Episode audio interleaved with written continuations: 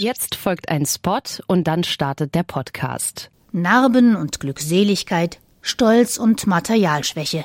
Im Podcast von Hornbach, da sprechen echte Heimwerkerinnen und Heimwerker über ihre spannendsten Projekte.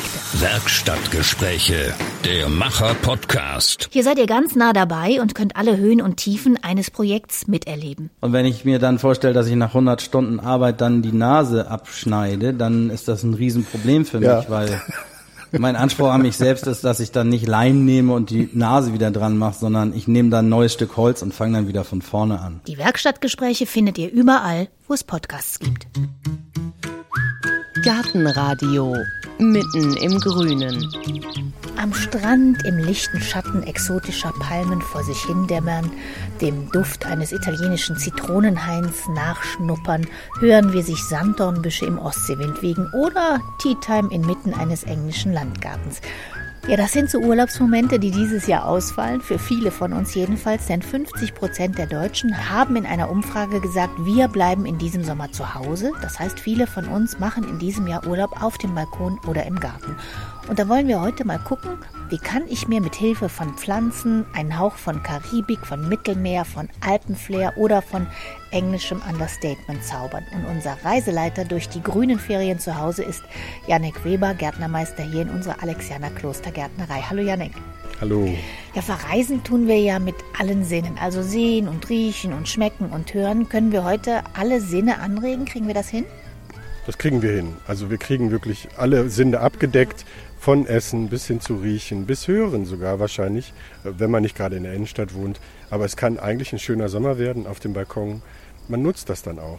Das Einzige, was ich mir schwer vorstelle, ist jetzt hören, weil wenn ich ein Zitronenbäumchen habe, das sehe ich ja. Aber jetzt so die Grillen aus Italien oder das Alphorn aus den Alpen, das kriegen wir halt nicht hin. Das wird wohl eher nicht gehen, wobei es gibt ja mittlerweile gute Technik. Es gibt sehr schöne kleine Klangboxen, die man zwischen seine Pflanzen stellen kann. Aber ich würde eher fast auf Bienen und Vögel und ähnliches tippen. Wir denken auf alle Fälle jetzt hier in dieser Folge alle Sinne mit. Und man will ja auch nicht gleich den ganzen Balkon oder Garten umgestalten. Kriegen wir das auch gleich mit, sagen wir mal, Ergänzungspflanzen hin? Das kommt ein bisschen darauf an, wo wir da anfangen. Natürlich, wenn die Leute schon ein paar Kübel und ein paar Kästen haben und da vielleicht schon das ein oder andere drin ist, wäre das nicht so falsch. Aber für den Urlaub investiert man etwas, also sollte man vielleicht auch für den Urlaub zu Hause ein bisschen was investieren.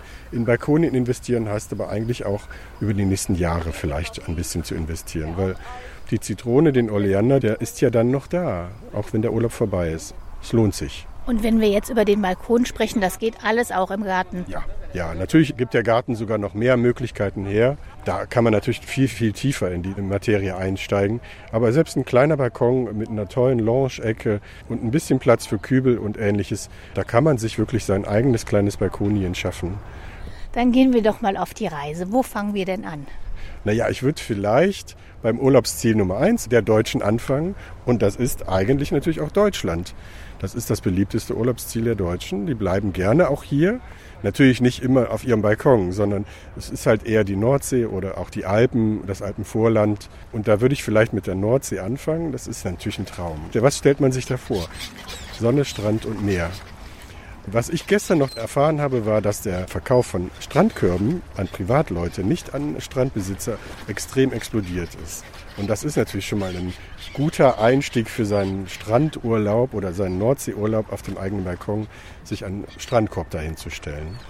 Wenn man den dann schön kombinieren möchte mit Pflanzen, dann ist der schon erwähnte Sanddorn natürlich eine tolle Sache. Der ist pflegeleicht, der ist winterhart. Der hat ein wunderschönes silbernes Laub. Und wenn man auch ein Männchen und ein Weibchen zusammenpflanzt, dann hat man sogar irgendwann Früchte, die man entweder selber isst oder für die Vögel hängen lässt. Dann freuen die sich auch im Winter nochmal darüber. Was ganz schön wäre, vielleicht auch ein bisschen Sand und Kies auf dem Boden, damit die Füße auch das Gefühl haben, an der Ostsee zu sein oder an der Nordsee zu sein. Und dazu kombiniert hätte ich jetzt zum Beispiel sowas wie Strandflieder, Strandhafer. Das eine ist so eine sehr genügsame silbergraue Pflanze und das andere ist ein tolles blaugraues Gras. Das kennt man so aus den Dünen. Das wird so angepflanzt, damit die Dünen nicht wegfliegen. Das ist schon mal eine sehr gute Basis auch, diese Gräser und auch ein bisschen trockenheitsverträgliche Sachen, die dann an den Küsten wachsen. Das raschelt dann auch so schön. Genau, genau. Da weht der Wind so leicht durch. Was man auch machen kann, ist natürlich, man überlegt sich, ob man vielleicht ein schönes Chinaschilf, was so 1,80 Meter, 2 Meter groß wird, in einen großen Kübel an den Rand setzt, um vielleicht auch ein bisschen Atmosphäre und Privatatmosphäre auf dem Balkon zu erzeugen. Da geht der Wind durch. Da kann man auch unten drunter vielleicht einen großen Untersetzer mit Wasser drunter machen. Dann hat man wirklich so ein Wasserfeeling und auch ein Strandfeeling. Und dann da hast du schon die Nordsee ins Land geholt. Und so Sachen wie Strandhafer, Strandflieder, kriegt man das überall? Ja, also zumindest bekommt man es bei uns. Das muss aber noch nicht mal dieser Strandhafer, Strandflieder sein. Da gibt es auch noch Festuca cinerea, das ist blaues Gras, ist das. Das könnte man machen. Aber Gräser, um dieses Strandfeeling zu erzeugen, ist eigentlich schon das Beste. Noch eine Handvoll Muscheln aus dem Dekoladen. Und schon hat man eigentlich dieses Strandfeeling. Eine kleine Schüssel für die Füße, damit die dann das Wasser spüren. Und du hast es schon gesagt, so ein großes China-Schilf, ja. was ein bisschen Privatheit gibt, ist auch immer gut, weil wir haben auch schon darüber gesprochen, dass man sich den Garten oder den Balkon auch in Räumen vorstellt. Also, dass ich nicht nur Balkonkästen bepflanze, sondern auch dreidimensional denke. Genau, in die Höhe und in die Breite gehen und auch ein bisschen Mut haben, dass die Dinge sich vielleicht so ein bisschen überhängend entwickeln, aber eben auch weg vom Boden gehen, wirklich auch die gesamte Höhe des Balkons nutzen oder der Terrasse oder des Gartens nutzen. Und da ist ein Chinaschiff, was schnell sich entwickelt, was es in Zwergform gibt, von einem Meter oder sogar noch kleiner bis hin zu zwei Meter oder noch größer werdenden Chinaschiff. Das wäre sehr schön. Also was man auch nehmen könnte, wenn man schon einen Bambus zum Beispiel auf der Terrasse hat, da fängt sich der Wind drin. Das gibt natürlich auch so ein leichtes Feeling von Meer. Wobei natürlich ein Bambus ja doch eher an Ostasien denken lässt. Was auch ein Urlaubsziel ist. Aber ich glaube, nach China brauchen wir dieses Jahr nicht reisen. Wir sind ja jetzt noch in Deutschland und da fällt mir auch ein, dass wir diese Aktion gemacht haben mit dem NABU, regionale Pflanzen angepflanzt. Die könnte man ja auch super nehmen, wenn man mal so richtig heimisch werden will. Ich habe zum Beispiel einen von euch, einen Rotklee, seit fünf Wochen hinten auf meinem Fahrrad drauf. Der blüht ununterbrochen und da ist unheimlich was los. Genau, dann tut man auch was für das Gehör, weil dann nämlich die Bienen kommen und mehr als nur für die Optik, weil dann ist wirklich ein Insektengewimmel auf dem Balkon. Das kann man machen. Das ist dann wirklich regional und die passen fast überall dazu. Das NABU-Sortiment ist von Schatten bis zu zu Sonne, von hoch bis zu niedrig. Bei den einheimischen Stauden hat man eine Menge Bandbreite und da kann man auch so ein Ostsee- oder Feeling erzeugen. Da kann man natürlich auch so eine Wiesenstimmung erzeugen oder auch oder alpinen Look kann man natürlich auch dann machen.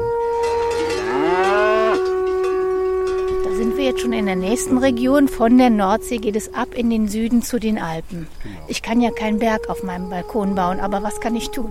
Äh, man kann sehr schöne Gefäße nehmen, am besten etwas rustikalere Gefäße, die so also jetzt nicht italienische Terrakotta, sondern vielleicht äh, Holzgefäße schon mal als Grundidee. Und was man machen kann, ist, es gibt sehr schöne Pflanzen, die dahin gehören. Sei es jetzt zum Beispiel ein Obstbaum, den man sich so auf der Wiese im Alpenvorland vorstellen kann. Auch kleinere Obstgehölze passen da vielleicht ganz gut hin, sowas wie ein Johannisbeerstämmchen oder ein Stachelbeerstämmchen. Unterpflanzt zum Beispiel mit Erdbeeren, kombiniert vielleicht mit einem Edelweiß oder mit einem Enzian dann ist man immer noch in Deutschland und man hat sogar nicht nur die optischen Sinne bedient, sondern man hat sogar was zu essen. Man macht sich dann seinen eigenen Cocktail aus seiner Minze, die man vielleicht erwachsen hat. Aus den Stachelbeeren und Johannisbeeren macht man sich einen tollen Cocktail. Nicht gerade bayerisch, aber doch irgendwie lecker.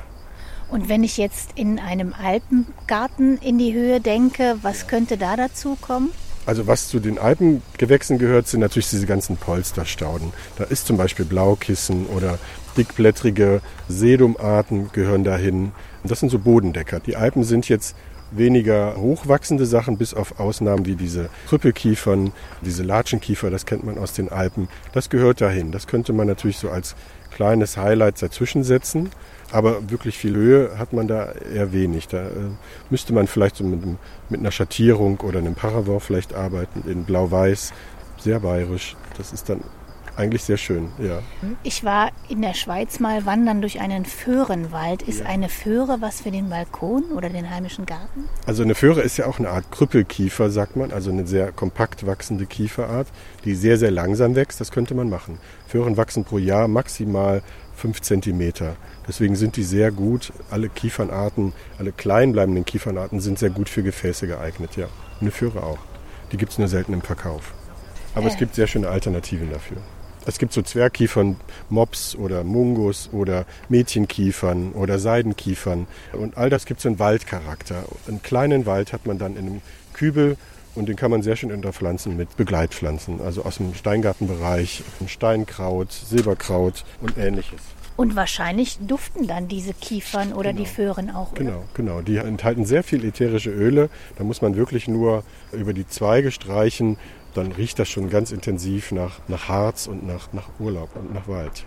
Ich weiß jetzt nicht mehr welche, aber ich habe auch mal eingelegte Tannenspitzen ja, irgendwas gibt es gekauft. Honig eingelegte Tannenspitzen. Das kann man machen, ja.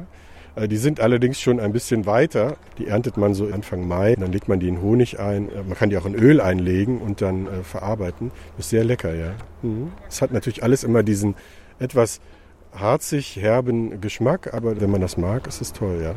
Und es riecht auch toll.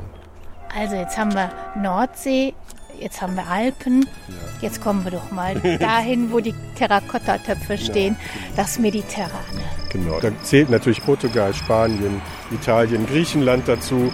Und da gehört natürlich Terrakotta hin, da gehört die Oleander hin und da gehört eigentlich natürlich auch die Olive, die Zitrone, die Mandarine, alles, was man aus dem Urlaub kennt. Eine Bougainville gehört dahin. Und die Geranie. Das ist auch Italien, das ist äh, Spanien, Frankreich. Und das ist eigentlich eine schöne Kombination, weil die alle die gleichen Ansprüche haben. Also ich habe seit letztem Jahr ein Zitronenbäumchen auf dem Balkon. Der hat auch komplett draußen überwintert, weil in Köln sind nicht so strenge Winter. Aber wenn ich mir jetzt einen mediterranen Garten mache, dann muss ich den Winter schon mitdenken, oder? Genau. Bei vielen Sachen muss man mitdenken. Das ist jetzt eine Frage, wo man in Deutschland wirklich lebt. Es gibt hier gute Gegenden, wo man über einen Oleander und einen Olive draußen nachdenken kann, wo das für die oft sogar besser ist, draußen stehen zu bleiben, weil die ja doch Minusgrade bis zu 5, 6 Grad vertragen. Aber bei einer Zitrone wäre es ein hohes Risiko. Also ich würde es im Berliner Raum oder in Bayern würde ich nicht über eine Zitrone im Winter draußen nachdenken. Aber man kann die auch reinstellen. Ein Schlafzimmer mit einem hellen Fenster, wo nicht geheizt wird, ist eigentlich für den Winter das richtige Quartier für eine Und Zitrone. Olivenbaum, Oleander, wo können die draußen stehen, in welcher Region? Also hier im, im Rheinbereich, das zieht sich dann bis an die Schweizer Grenze, da braucht man überhaupt nicht nachzudenken. Die lässt man draußen, für die ist das optimal. Auch Richtung Küste muss man da weniger Aufwand betreiben, aber Richtung Osten und Richtung Süden, die südlichen Bundesländer und die östlichen Bundesländer, wäre etwas schwierig. In der großen Stadt könnte man darüber nachdenken, in Berlin selber, in der Innenstadt oder vielleicht in Hamburg oder München in der Innenstadt, das ist oft noch warm genug, aber auf dem Land oder hier in der Eifel um die Ecke, das wäre ein Risiko. Wie sieht's aus mit der Karibik, mit Exotik, mit Palmen? Das ist natürlich ein Traum. Allerdings sind wir dann da wirklich in dem Bereich, wo man die Zimmer pflanzen. Das wäre nämlich eine ganz einfache Sache, dass man einfach seine Zimmer pflanzen, seine Birkenfeige, seine Strelizie, wenn man die hat, sein, auch die Sansevierie, die Begonien, die man auf dem Fensterbrennt hat, dass man denen einfach mal einen Nummer größeren Topf gibt, damit die sich gut entwickeln und dann auf den Balkon stellt dass die wirklich jetzt, auch die machen dann draußen Sommerferien, äh, sich gut entwickeln. Und wenn man die vielleicht kombiniert mit einer Banane vielleicht, es gibt ja sehr schnell wachsende Zimmerbananen oder einer Zimmerlinde und vielleicht auch noch ein paar Orchideen, die man so in den Töpfen hat und schon hat man eigentlich Karibik-Feeling und blühende frische Blätter und eine Oase auf dem Balkon. So, und wir sind mal gerade reingegangen, um uns diese Zimmerpflanzen anzugucken und stehen hier vor einer ganzen Palette voller Drachenbäume, äh, Dracena, da vorne haben wir Monstera und hinter uns sind Elefantenblatt, also riesige, tolle, exotische Blätter. Ein paar Schritte weiter stehen diese äh, tollen Bananenbäume. Da hinten haben wir Orchideen gesehen und, und, und. Willkommen in den Tropen oder in der Karibik. Wichtig ist aber, dass die meisten Sachen, die aus dem Zimmerpflanzenbereich kommen oder eben aus ihrer Wohnstube, dass man die nicht erstmal in die pralle Sonne setzt. Sonst würden die verbrennen, sonst bekommen die schnell braune Ränder, braune Stellen an den Spitzen, weil die einfach erstmal mit der Sonne und der Luftfeuchtigkeit nicht so zufrieden sind. Lieber auf den Nordbalkon oder auf den Balkon, wo nur morgens oder abends Sonne ist, da fühlen sich die Zimmerpflanzen deutlich wohler. Es gibt ein paar Ausnahmen, das wäre zum Beispiel hier der Drachenbaum oder natürlich die Kakteen, wenn man denn etwas Mexiko haben möchte. Die gehören natürlich in die pralle Sonne. Aber viele andere Sachen lieber in den Halbschatten. Auch die Bananen, Elefantenohr, das gehört in den, in den schattigeren Bereich. Und immer schön überbrausen. Machen Sie Regen auf Ihrem Balkon. Schön mit der Sprühflasche oder mit dem Schlauch oder mit der Gießkanne. Weil im Regenwald, da regnet es auch jeden Tag. Wir haben noch die Orchideen da drüben, aber die sind ja, was man von der Fensterbank aus dem Büro kennt, die laufen wirklich unter extrem unkompliziert. Orchideen ist keine komplizierte Sache. zumindest die Phalaenopsis, die Malaien-Orchidee. Die macht keine Arbeit. Und die kann man überall dazwischen dekorieren, wenn man ein bisschen Farbe, ein paar Blüten möchte. Die gibt wirklich so den letzten Kick auf dem Karibikbalkon. Wie lange blüht die auf dem Karibikbalkon? Die kann den ganzen Sommer durchblühen. Und wenn die sich richtig wohlfühlt, und das tut die draußen normalerweise am besten, dann bildet die sogar während die blüht schon die neuen Blütentriebe. Nicht wie auf der Fensterbank, wo die so zwei Monate oder drei Monate Ruhepause hat. Im Sommer, wenn die auch mal überbraust wird und einen halbschattigen Platz hat, dann blüht die fast durchweg. Dann ist der eine Blütentrieb verblüht und kommt schon wieder der nächste. So entstehen diese wunderschönen großen, teuren Orchideen, wenn die richtig gepflegt werden. Okay, dann gehen wir jetzt nochmal wieder raus. Ja. ja. Und wie sieht es aus mit Palmen? Ich komme deshalb auch drauf, weil in Köln im Botanischen Garten gibt es, ich glaube, Deutschlands größte Palmenallee, die auch immer draußen ist. Die können bis zu minus 30 Grad aushalten. Heißt es, kann ich mir sowas dann auch auf den Balkonen holen? Da kann man drüber nachdenken. Das Problem ist natürlich, wenn Dinge in einem Kübel drin sind, dann sind die Wurzeln etwas frostgefährdet. Aber es gibt Palmen, wie diese tibetischen Hanfpalmen, also alles, was so aus den höheren Lagen Asiens kommt, die vertragen schon auch kurzfristig Minusgrade. Aber ich würde jetzt in der Eifel oder im Allgäu oder im Harz und in dem Erzgebirge würde ich nicht über eine Palme draußen nachdenken. Man müsste die dann schon mit einem Heizschlauch zusammen in den Boden setzen weil ansonsten besteht da wirklich die große, große Gefahr, dass die eingehen im Winter. Kurzfristige Minusgrade vertragen die, aber ich würde sie dann lieber in den Kübel setzen, damit man sie reinholen kann, wenn es denn mal längerfristig Tag und Nacht Minusgrade gibt. Ich kann ja machen, was ich will auf meinem Balkon in meinem Garten. Ich könnte ja auch eine Weltreise machen. Man könnte eine Kombination aus allen machen. Es gibt noch sehr schöne Ecken. Man könnte nach Neuseeland und mit Baumfahnen arbeiten oder mit Forminonten mit diesem Bogenhanf, heißt der auch, oder Neuseeland-Hanf heißt der eigentlich. Man kann in alle Ecken der Welt reisen auf seinem Balkon mit etwas Fantasie und mit einer Vorstellung davon, wie sieht eigentlich da das Ursprungsland aus. Dann geht das sehr gut, ja. Aber ähm, in Europa ist es ja eigentlich auch schön. Und Italien und Deutschland und vielleicht auch England, wo man dann mit tollen englischen Rosen oder mit Stauden arbeiten kann oder mit auch interessanten Sommerblühern kriegt man eigentlich sein Urlaubsland zu Hause auch ganz schön hin. England, da denkt man an Tee, an Rosen hast du schon gesagt, ihr habt die da hinten stehen, sollen wir da mal ja, hingehen? Weil da ist natürlich auch schön, gerade wenn man sich einen Hauch von England auf dem Balkon zusammenstellen will, dass diese Rosen auch ewig blühen. Ja. Da gibt es schon Unterschiede, genau. oder? Da können wir ja mal gucken. Also es gibt die sehr schönen äh, Züchtungen von David Austin, einem Engländer, äh, einem Briten. Ich weiß gar nicht, ob es ein Engländer ist, aber es ist auf jeden Fall ein Brite. Und die haben halt tolle gefüllte Blüten, wo auch der Duft natürlich auch noch gezüchtet wurde. Und nicht nur schön, sondern eben auch riechend. Die können bis in den Oktober hin blühen und blühen immer wieder nach, immer wieder nach. Man kann sogar sich ein paar Blüten abschneiden für Rosenzucker oder für einen Cocktail oder für ein tolles Dessert, weil Rosen schmecken auch gut. Und die duften nicht nur, die schmecken so, wie sie duften, nämlich süß und angenehm und einladend.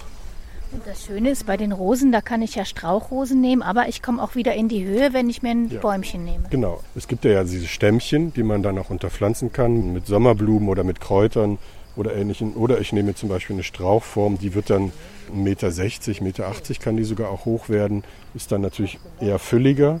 Ich kann aber auch kleine nehmen, Beetrosen. Also da ist wirklich für jeden eigentlich was dabei. Und man sieht das hier und, und riecht das auch. Also das ist ein Traum.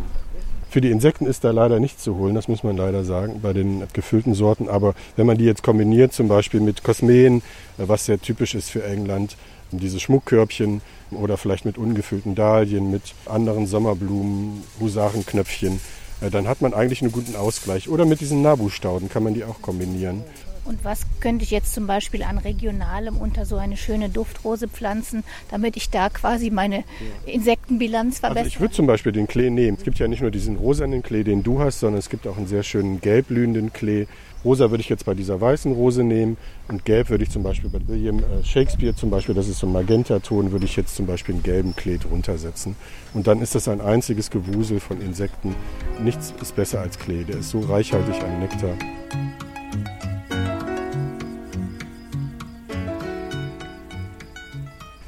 Und jetzt gibt es ja abgesehen von der Region auch unterschiedliche Urlaubstypen. Die einen sind gern faul und liegen in der Hängematte und die anderen sind aktiv. Wenn ich jetzt einen Balkon für Faule möchte, meinen Urlaub verbringen mit Lesen und Gucken und Hören, wo bin ich da am besten bedient? Ja, da würde ich, glaube ich, eher an die Nordsee fahren, weil dann, äh, dann liegt man ja am Strand und diese Gräser und das, was man dann noch zu kombiniert, der Strandhafer, das sind alles sehr trockenheitsverträgliche Sachen.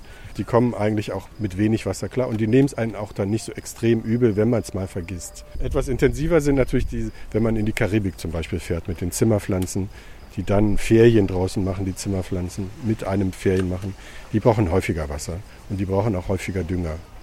Das ist an der Nordsee bei den Gräsern, da muss man eigentlich nicht viel düngen. Da düngt man so vielleicht einmal alle drei Wochen. Das reicht vollkommen aus.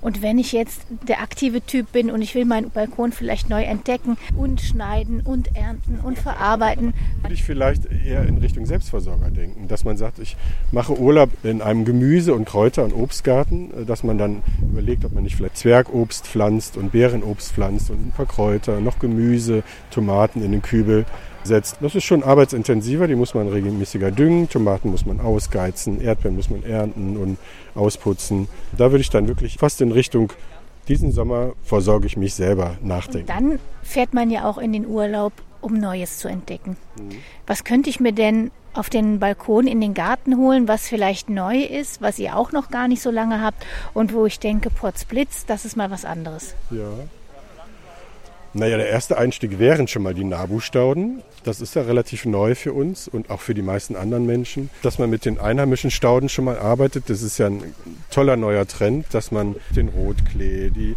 äh, Nachtviole, die Schafgarbe, den Rheinfahren und, und, und. Also den Wiesensalbei. Das ist alles wunderschön am Blühen. Das bedarf natürlich ein bisschen Platz und auch je nachdem, ob Sonne oder Schatten, ist das dann eine Frage der Auswahl.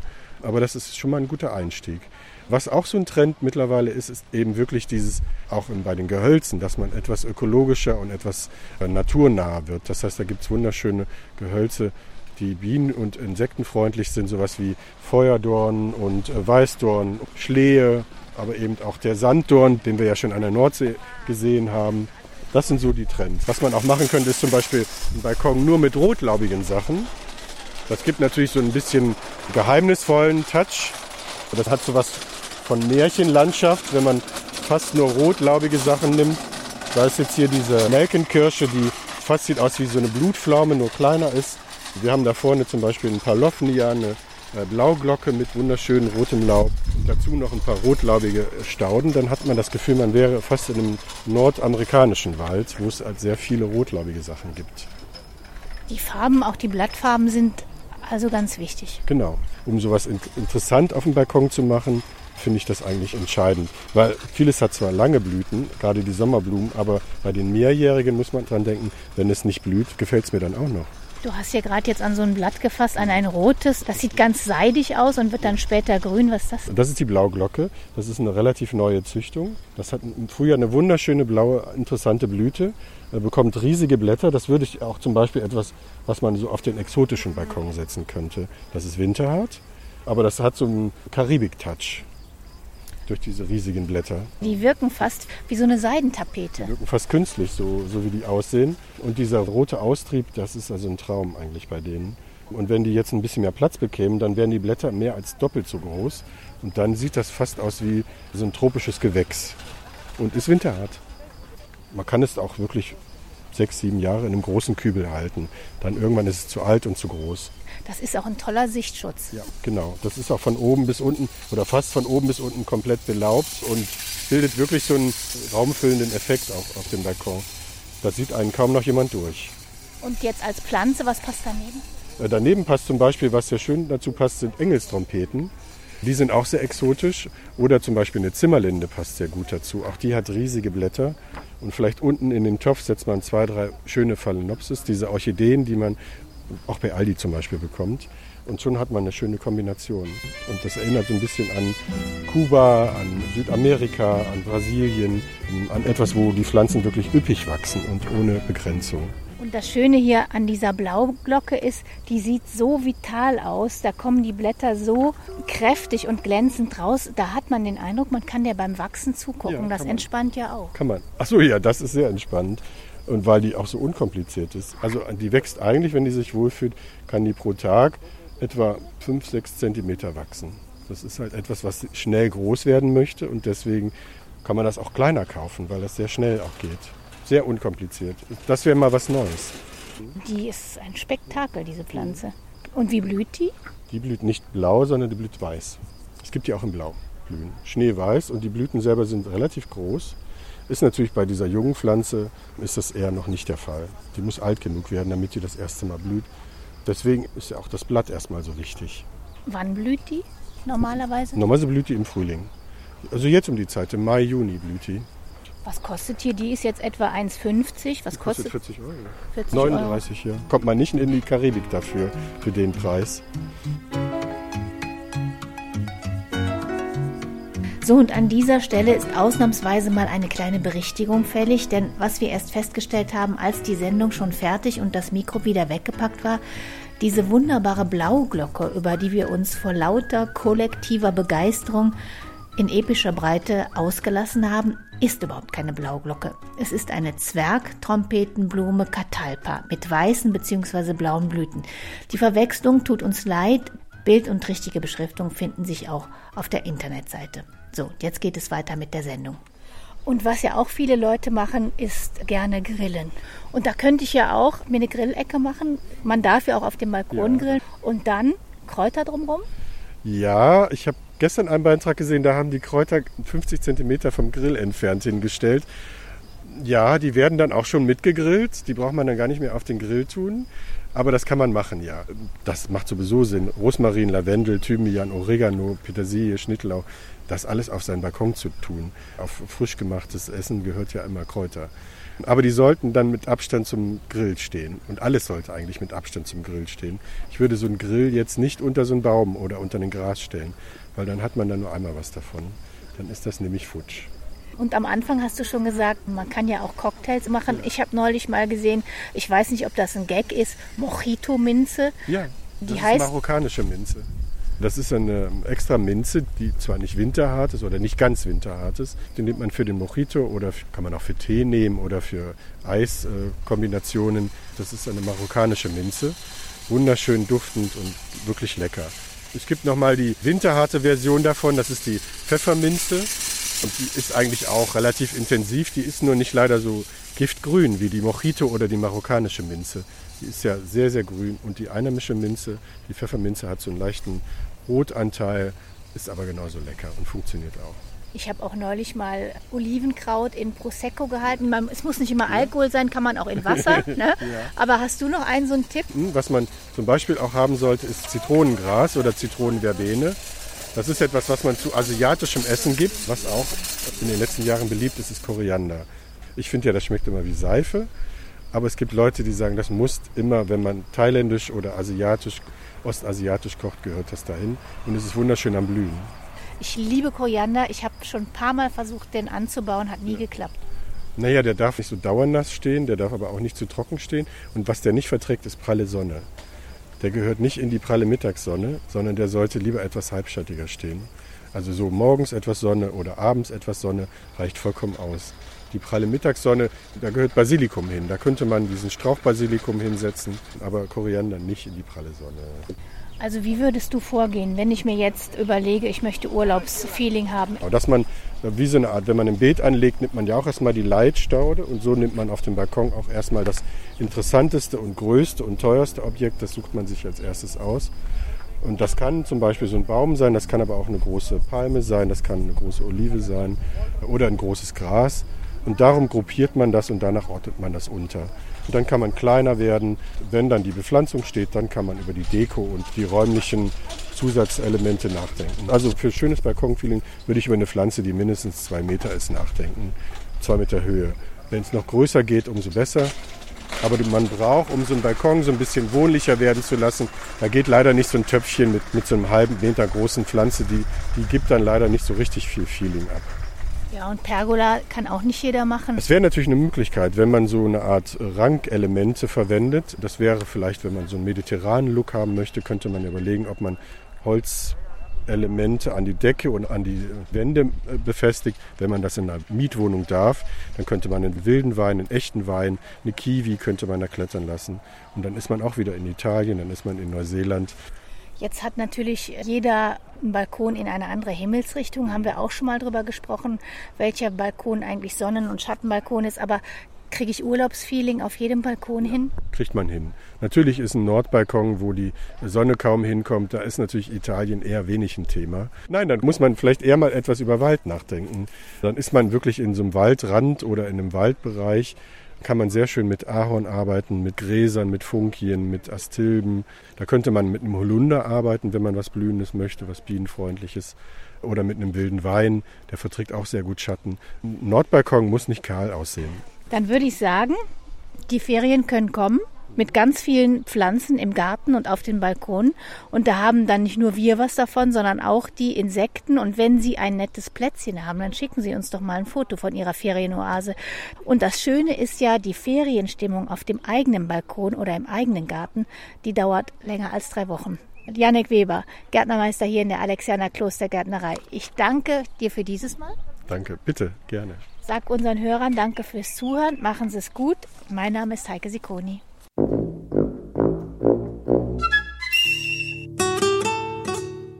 Gartenradio Gezwitscher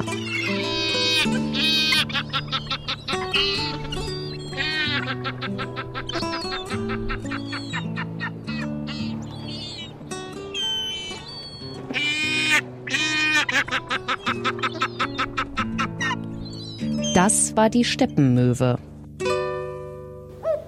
Gartenradio Ausblick. In der nächsten Folge hören Sie, wie machen wir unsere Städte fit für den Klimawandel?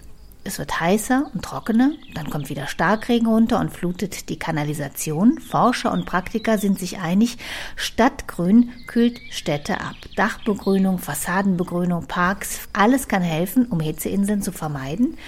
In Neuss gibt es einen Gartenbaubetrieb, der schon seit Mitte der 80er Jahre spezialisiert ist auf Dach- und Fassadenbegrünung.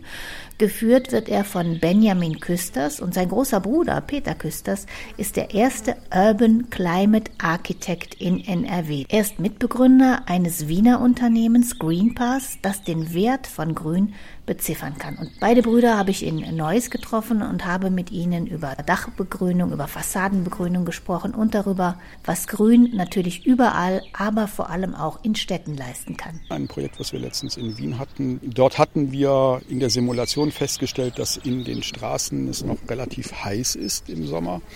Der Landschaftsarchitekt hat dort Ahornbäume schon geplant. Allerdings die hemmten zu stark den Windstrom. Wir simulieren also auch die Windverhältnisse mit und haben dann zu Gleditschen geraten. Das ist ein Baum, der kommt leider Gottes bei uns relativ selten vor. So ähnlich wie eine Robinie sieht es vielleicht für den Laien aus, hat so auch so ein gefiedertes Blatt, hat einen sehr lockeren Kronenaufbau, aber hat einfach eine sehr große Blattoberfläche und durch diesen lockeren Kronenaufbau strömt der Wind besser durch. Das heißt, ich habe dadurch eine bessere Verdunstung. Allein durch den Austausch dieser Pflanzen, Ahorn zu Gleditschen, konnten wir die Temperatur in dieser Straßenschlucht um drei Grad senken. Und das sind dann gefühlte zwölf Grad.